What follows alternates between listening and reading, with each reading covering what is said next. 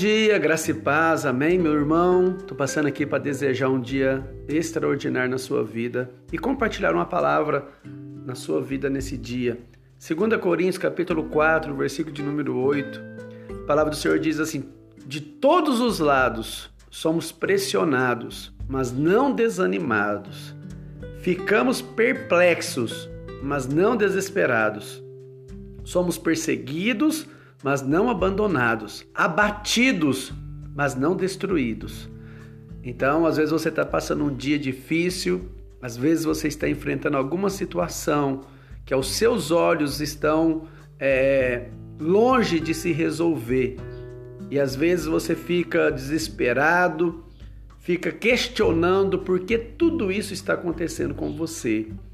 Mas nós aprendemos que Deus ele cuida de nós e ele sabe o que ele está fazendo. No momento, às vezes você está olhando com, a, com outros olhos, mas Deus ele, ele está acima de todas as coisas. E a palavra do Senhor diz que tudo coopera para o bem daqueles que amam o Senhor. Então não se desespere, confie no Senhor. Essa situação vai passar na sua vida. Esse tempo vai passar na sua vida. Agora você não está conseguindo é, entender por que você está passando por tudo isso. Mas no futuro você vai entender que Deus, Ele sempre sabe o que Ele está fazendo. É, mais alguns versículos aqui nesse capítulo, no verso 16, fala: Por isso não desanimamos. É isso aí, ó. A palavra para você nesse dia: não desanime.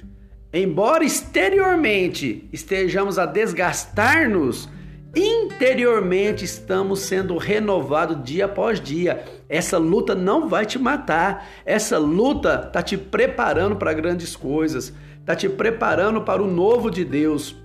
Pois os nossos sofrimentos leves e momentâneos estão produzindo para nós uma glória eterna que pesa mais do que todos eles. Olha, Deus está preparando coisas eternas que, que pesa muito mais do que essa dificuldade, esse problema que você está enfrentando. Olha só, aí o conselho de Paulo no verso 18: assim, fixamos os olhos, não tire os olhos, na, é, fixamos os olhos não naquilo que se vê. Então tira seus olhos do problema, da dificuldade que você está enfrentando, mas no que não se vê, olhe para Jesus. Pois o que se vê é transitório, é passageiro, mas o que não se vê é eterno. Então, tira seus olhos da dificuldade, comece a olhar e deslumbrar o Senhor na sua vida, porque Ele sabe de todas as coisas, amém? Porque nós olhamos para Jesus, nós olhamos para Cristo e Ele tem o melhor para nossa vida. Foi Deus que nos preparou para esse propósito, dando-nos o Espírito como garantia do que está por vir. Olha só, vai vir. O Espírito Santo é a garantia que Deus preparou coisas novas, coisas abençoadas para a sua vida. E ele fala aqui, ó, pois enquanto estamos nessa casa, gememos e nos angustiamos, porque não queremos ser despidos, mas revestidos da nossa habitação celestial, para que aquilo que é mortal seja absorvido pela vida.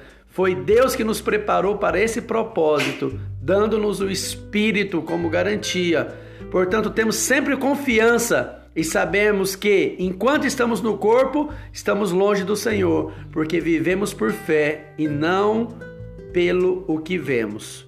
Temos, pois, confiança e preferimos estar ausentes do corpo e habitar com o Senhor. Por isso, temos o propósito de lhe agradar, quer estejamos no corpo, quer o deixamos então é isso que Deus preparou para a sua vida. Então, olhe para o Senhor, não desista, não desanime. Enquanto estivermos nesse corpo, passaremos por dificuldades, lutas, tribulações, angústias, mas Deus está conosco.